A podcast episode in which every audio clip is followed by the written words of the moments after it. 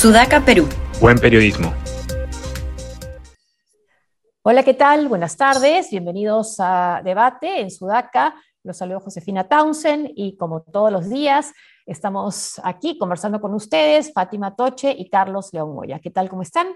Buenas tardes. Bien, buenas, tardes. A ver, los lunes generalmente comentamos lo que ha pasado en los eh, dominicales y lo que no ha pasado también, ¿no? Este, a ver, algunos temas creo que son más denuncias contra funcionarios eh, del gobierno, esta camioneta que usaba el secretario de prensa eh, del, del, presidente Pedro Castillo, el exsecretario, también esta denuncia de Carla Ramírez sobre el congresista Edgar Tello teniendo como choferes a proveedores del Estado, que incluso se reúnen con el presidente de Petroperú y el mismo congresista Edgar Tello considera en declaraciones, he estado viendo en Canal N, que los caviares son los que han presidido la SUNEDU. Y claro, dice, sí, pues pertenecen a la católica y no hay novedad, y también a la Universidad del Pacífico. Yo no había escuchado al Pacífico como dentro del término caviar, pero bueno, ahí están englobados todos, según el congresista Edgar Tello.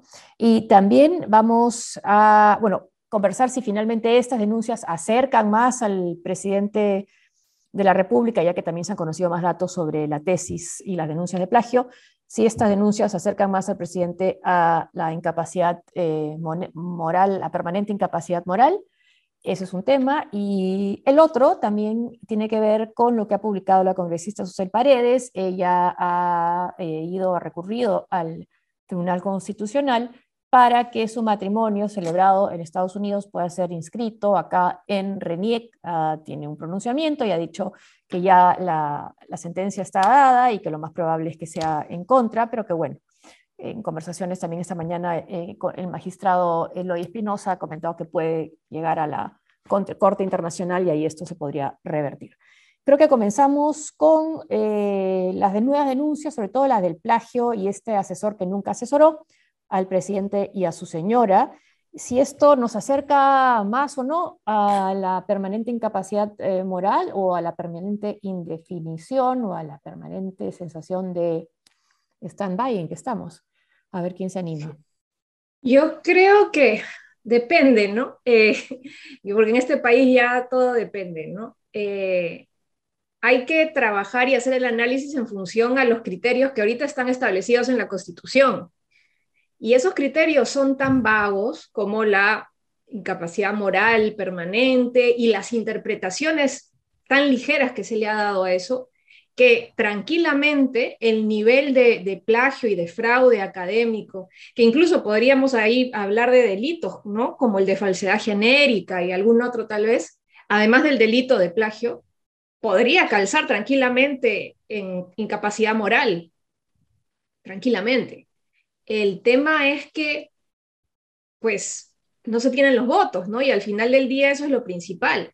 Pero sí, cada día más se agrava la situación en cuanto a la tesis, porque ya no es solo, pues, falta de citas, ahora es, suplantación de identidades por estos, eh, estos ah, ah, revisores inexistentes, es haber consignado el nombre de un señor que es el único que existe ahí y que dice que él no ha tenido nada que ver con la tesis, es que los formularios que le hacían llenar a los niños de tercer y cuarto de primaria estaban hechos para un tema, al parecer, completamente distinto al que eh, tenía que ver con la tesis, que era el de equidad de género, haciéndoles perder el tiempo, por último, a esos niños, y quitándole totalmente sustento cualitativo a la tesis. Eh, además, el plagio ni siquiera fue acomodado, eh, reproduce realidades eh, normativas y fácticas de otros países, es decir, hace agua por todos lados y ya los esfuerzos del ministro de Cultura paseándose por canales ya lindan pues en, lo patético, ridículo, pues no sé, piquichonesco, ya no sé cómo, cómo decirlo, este, por defender algo que ya no tiene cómo, ¿no? Es vergonzoso, por lo menos. No sé si lo acerca a la vacancia, pero es vergonzoso a la vergüenza. Sí, la, la vacancia parece no lejana por un tema como la tesis, en todo caso, es lo que era el Perú pre-SUNEDU. Bueno, Perú post-SUNEDU lo vamos a empezar a vivir a partir de ahora, ¿no? Sí. Este, sí, eh, gracias, porque él, no era, no es el único caso, básicamente las universidades hacían eso, ¿no? Lo que hacía César Vallejo, habrían sucursales, eh, la gente tiene una necesidad económica por eh, los títulos de maestría, entonces los sacaban como dice el lugar, ¿no? Y ya que la, la, la, demanda también había una oferta de, bueno, si lo necesitas rápido, te lo pongo más rápido, ¿no? Y sin mucho esfuerzo. Y dentro de eso entró el caso del presidente, hace ya 10 años. Ahora, ¿veía que lleva efectivamente un caso de vacancia? No, eso no lo hace menos inmoral. Claro que sí, pero los votos no están, ¿no? Y legalmente creo que tampoco llega. Quizás lo que en todo caso sirve para excluir a gente como Alejandro Salas, ¿no? Que por un pedazo de visibilidad pública o por un cargo mejor puede empezar a hacer el ridículo en, prensa nacional sin ningún, sin ningún problema. Él va y sale así como, como escudero, como una versión sin gracia de Gustavo Pacheco, el antiguo escudero de, de Alejandro Toledo, ¿no? durante su presidencia, el 2001-2006, y aparece, ¿no? Empachado, feliz, a defender al presidente, un espectáculo ridículo, pero ese es básicamente a mí los ministros que tenemos, ministros que no conocen nada de su sector, pero que se dedican a defender al presidente, y en eso estamos metidos. Y, y, parece que creen en el Ejecutivo que lo hace bien, ¿no? Porque se ha convertido casi en el vocero en el vocero del Congreso, ¿no? Lo vemos en varios sitios, ¿no? Pero también había un mensaje ahí que parecía, no sé, de chantaje político, ¿no? Como diciendo la Alianza por el Progreso, bueno, este, no me anules la, la tesis porque si no, ¿no? Puedo anular la tesis de todos aquellos que las sacaron este, en tu universidad, ¿no? En esos, bajo esos criterios, ¿no? Y también contando, porque finalmente está en manos de un líder político la suerte de otro político, del presidente de la República, ¿no? Que es este, César Acuña, ¿no? También vi declarar a el, ministro de Educación a su salida de Palacio y considera que son temas domésticos, que no debemos preocuparnos por eso, que hay cosas más pues. importantes. Tiene rabo de paja también. Su propia tesis, ¿no? Pero sí, era como, esto no, esto no, ¿por qué me preguntan sobre esto, no? Entonces, este, claro, es tratar de bajarle el, el nivel al debate pero bueno, el debate va a seguir además porque están las interpelaciones eh, de cuatro ministros esta, esta semana, ¿no? Entonces ahí vemos también si que, por ejemplo, incluyen a lo que estuvimos conversando antes de, empezar a, cuando estaba coordinando esta conversación, el tema de estos documentos que han sido filtrados, ¿no? Que tú comentaste, Fátima. Sí, sí, este, es algo muy grave a nivel, este, digamos, de, de la seguridad de, de información sensible del país, que un grupo de, hackers y además una organización conocida de hackers haya podido ingresar ¿no? a los sistemas del Ministerio del Interior con una modalidad que se llama ransomware. de alguna manera logran que un virus informático ingrese al sistema, sí, ingrese al sistema para capturar información, la encriptan, ¿no? piden un rescate si no se le paga el rescate, hacen pública la información. Y eso es lo que ha pasado con una cantidad increíble de correos electrónicos con información sellada como secreta, confidencial, sobre todo ligada a los em, seguimientos y monitoreo y vigilancia que se hace para temas de terrorismo. Entonces, eh, se ha evidenciado pues que, que que lanzan alertas como si fuera una cuestión relacionada al terrorismo a eventos del lugar de la memoria, organizados por el mismo Poder Ejecutivo, ¿no? Del Ministerio de Justicia. Eh, o sea, el a máxima expresión, ¿no? A Patria Roja lo acusan de todo el terrorismo a pesar de que Cerrón decía que eran de derecha. Sí, claro, que era la, e, la, la, su era el sistema, ¿no? Claro, ¿no? Mientras efectivamente el Ejecutivo acusaba a Patria Roja ser de derecha, Ministerio del Interior lo acusaba por terrorismo y no se entiende nada, es una ensalada. Sí. Ahora, ¿cómo, ¿cómo, entienden las declaraciones, si es que se puede entender, de Cerrón? ¿no? Nos conseguimos por la vía pacífica eh, el cambio constitucional o la nueva constitución y entonces, ya sea por una vía pacífica o una no pacífica, dice él, lo van a conseguir.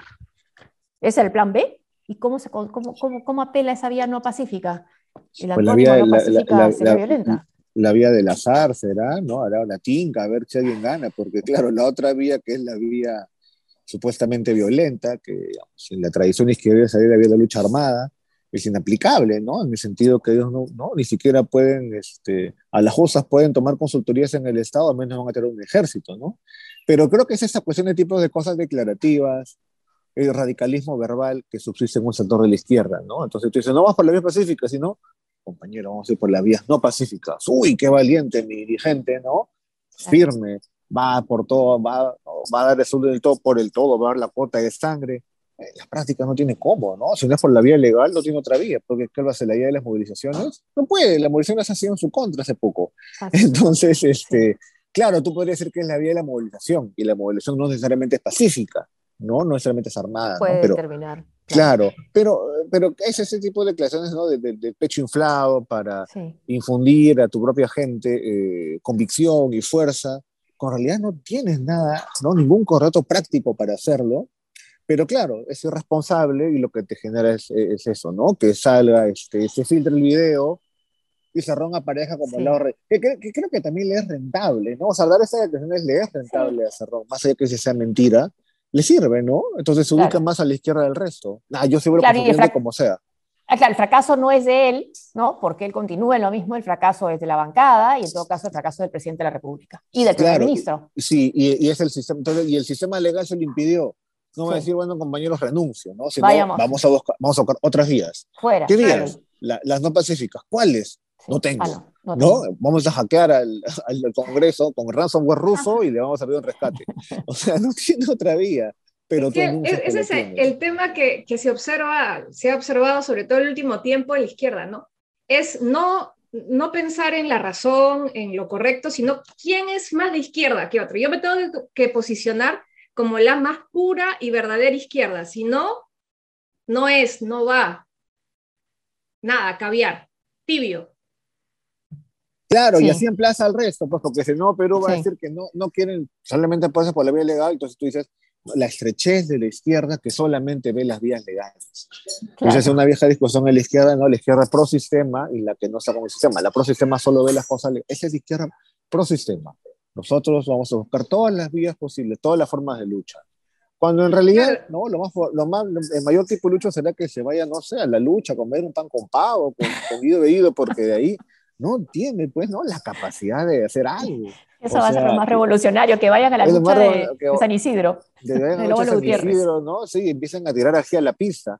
O fuera de eso, no tienen absolutamente nada. Ya, va a decir también que los derechos humanos son una cojudez o que son cosas de caviares, pues, ¿no? Los derechos humanos. Bueno, si dicen que la Universidad del Pacífico es de caviares, bueno, ya. Imagínate. Tampoco, ¿no?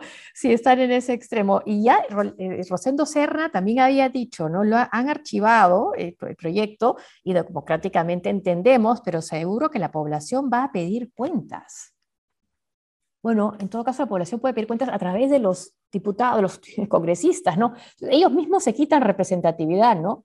Finalmente este fue el Congreso que elegimos, ¿no?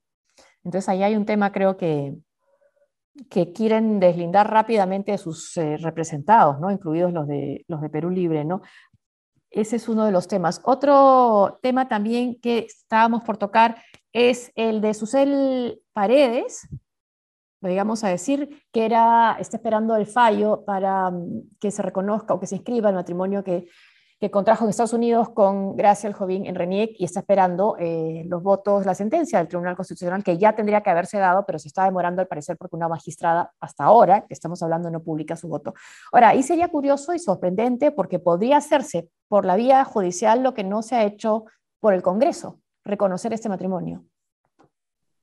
¿Qué es lo que en otros países eh, ha ocurrido? ¿no? Muchas veces, más que por la vía eh, de una modificación eh, legal propiamente, se ha ganado el derecho por, por una jurisprudencia. Pero lamentablemente, como bien Susel lo, lo advirtió durante el fin de semana, se ve venir más bien una sentencia contraria, ¿no? Porque la misma conformación del Tribunal Constitucional en este momento es más conservadora, solo se tiene básicamente Eloy Espinosa actualmente como la, la, posición más progresista, ¿no? Y por cierto, espero que eh, el magistrado Eloy, que ha sido mi profesor, se recupere, logre operarse de este, este, trasplante que le tienen que hacer y consiga la sangre necesaria para su operación. Está a la espera de eso, pero se ve venir un fallo este, contrario, ¿no? Y me parece terrible que haya que apelar a una corte internacional, ¿no?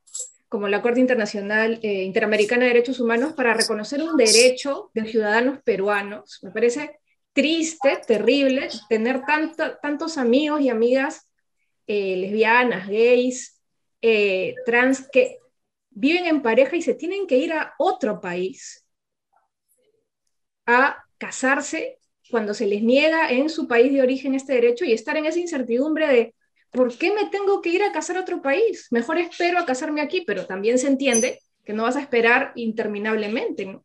Y no solo eso, sino que una vez que te casas fuera, ni siquiera te reconocen ese matrimonio en tu país. O sea, indefensión total, discriminación total. Es, me parece terrible. Y la vía legal es la que salva, ¿no? Porque algo que no pasa por el Congreso, incluso la vía legal te puede ser este, adversa, y ya lo ha sido más de una vez, pero por el Congreso no va a pasar, ni con ese, ni con el siguiente. Si hay una constituyente en ese supuesto negado de ficticio, tampoco va a haber. Tampoco. Tampoco, todo lo contrario, lo van a ilegalizar, ¿no? Seguramente, me imagino, la ilegalización de, las siglas LGTBI. Eh, entonces, claro, ¿no? Al final te queda la vía legal y aún así la vía legal te puede ser, este, ya ha sido adversa antes, ¿no? Es una pelea de mucho tiempo. Esperemos que esto eh, termine bien y claro, digamos, Usted Paredes, antes fue Joro Gartecho, ahora es Paredes. Sí. ¿no? Y se va repitiendo cada tanto. No sé muy bien qué tan factible sea en esta ocasión. Eh, y vamos, yo, yo, recuerdo, por ejemplo, en el caso Garteche, Garteche versus Reniec, a los voceros de Reniec, algunos de los cuales yo conocía, con una pena defender su postura institucional, ¿no? Porque ellos seguramente estaban a favor de Garteche, algunos eran amigos personales de Oscar Garteche, pero la postura institucional de Reniec era pucha, no podemos nosotros, lamentablemente, Marco Legal nos impide. Triste, ¿no? Pero muchas veces pasa eso, ¿no? El seguir a veces las, la regla al pie de la letra eh, y pide que reconozcas derechos a algunas, algunos ciudadanos con todos los derechos, ¿no? al, igual que nosotros. Y ojo que ahí ah, no hay un problema en la Constitución, ¿ah? No, porque la Constitución no discrimina para el tema del matrimonio. Es el Código Civil. Así es. Un artículo del Código Civil el que lo impide. Entonces, la Constitución no impide los matrimonios entre personas del mismo sexo. No. un artículo del Código Civil que se puede cambiar sin problema o el tribunal podría decir no se aplica por inconstitucional. Pero eh, ahí viene el tema político, ¿no? No hay la voluntad política para hacerlo, no la hubo con los 73 eh, representantes del Fujimorismo, no la aparece ahora porque han ganado los dos extremos conservadores y además ni siquiera declararon infundada, declararon improcedente, declararon improcedente el pedido del caso Ugarteche, ¿no? Ni siquiera se atrevieron a, a, decir sí o no, ¿no? Sino improcedente, es decir, se lavaron las manos, ¿no? Y ahora viene, claro, la elección mañana del Tribunal Constitucional. Entonces vamos a tener un Congreso, eh, por los extremos que hemos visto, conservador, que se echa abajo la reforma de la SUNEDU, también, se, está en contra de la carrera pública magisterial, y eh, vamos a tener también, además de ese Congreso conservador en los extremos que han salido elegidos, también un Tribunal Constitucional muy probablemente conservador también, más que en su constitución, más aún que el que tenemos actualmente. Ahora sí le cambiamos al, podcast de nombre y le ponemos depresión, ¿ah? ahora sí, ¿ah? depresión. consenso, depresión, ¿no? Y en verdad, yo no entiendo ese debate. debate era, además, el, podcast creo que inicialmente aparece en campaña, ¿cierto? El año pasado. Ahí sí, pues era debate, ¿no? Primer año de gobierno, depresión, ¿no? Ansiedad, angustia, hay que cambiarle el nombre. Señor Tafur, usted está escuchando, cámbiale el nombre, por favor, al podcast. No puede llamarse, todo el día acabamos llorando acá. Si un, si un eh, Ferdinand Marcos Jr. va a ganar, está ganando las elecciones en las Filipinas. Ah, es verdad, eso, eso es nada más interesante, Ferdinand Marcos Jr. gana, y lo que yo no entiendo es cómo Duterte, el dictador filipino, no se presenta no cambia la, no, no podía postular, ¿no? Su hija, su, su hija está presentándose en la, en la fórmula como vicepresidenta, sí. Su, claro, su, no postula él, qué clase de, qué, mal Fujimori es ese, ¿no? O sea, si ya mató, si ya robó, pues al menos relígete, ¿no? Asume, asume, todo, liderazgo. Manda, claro, manda vicepresidenta y pierde la vicepresidenta. ¿Qué? ¿Qué? Eso me hace creer que Alberto Fujimori tenía menos una inventiva y una maldad que no es tan usual en los políticos yo no entiendo porque Duterte hace todo eso y pierde. Y no se reelige y gana Ferdinand Marcos Jr. Pero sí gana. Acá no gana hace tres elecciones ya, ¿o cuántas Keiko Fujimori? Sí, no, 52 que no gana Keiko, ¿no? Va a ser un androide, va a postular 3028. Keiko postulando pierde. El Sanetón Totu se mantiene. Ese es otro caso que tendríamos que hablar de la ministra de Trabajo, ¿no? que en la campaña era la persona que sí declaraba, que sí hablaba y ahora se ha vuelto también como el ministro de Cultura. ¿no? Y, no, una mezcla del ministro, de Cultura con Aníbal Torres también, en, ese, en ese tono un poco matón, ¿no? Que mm. bueno, ya, ya lo veo que se consolida en ella también, ¿no? Todos se terminan transformando, ¿no? En, defensores, eh, pero cada vez con, con, más chaira, un poquito más violentos cada vez, ¿no? Como los ánimos se van en, volviendo más caldeados hasta los defensores. Y la gente que pudo haber sido un, mejor futuro termina quedando un poco mal, como Betsy Chávez. Yo no sé qué vaya a ser después de que deje de ser ministra, por ejemplo. No hizo que es joven, tiene 30, 31 años. No sé qué futuro le, espera, pero bueno, en el Perú lo bueno es que aún así te vaya muy mal, puedes, tener, puedes acabar con muere como Guamán Ascurra, ¿no? Entonces, quizás sea un futuro brioso. Sí, claro, no, le ver tan mal quizás. Bueno, hasta aquí entonces de, de debate. depresión. Depresión, su programa diario. Comienza igual, debate de depresión. Muchas gracias, gracias. Nos vemos entonces mañana, Fátima, Carlos, y con ustedes esperamos también que nos escuchen mañana. Buenas tardes. Hasta mañana. Chao. Hasta mañana. Chao.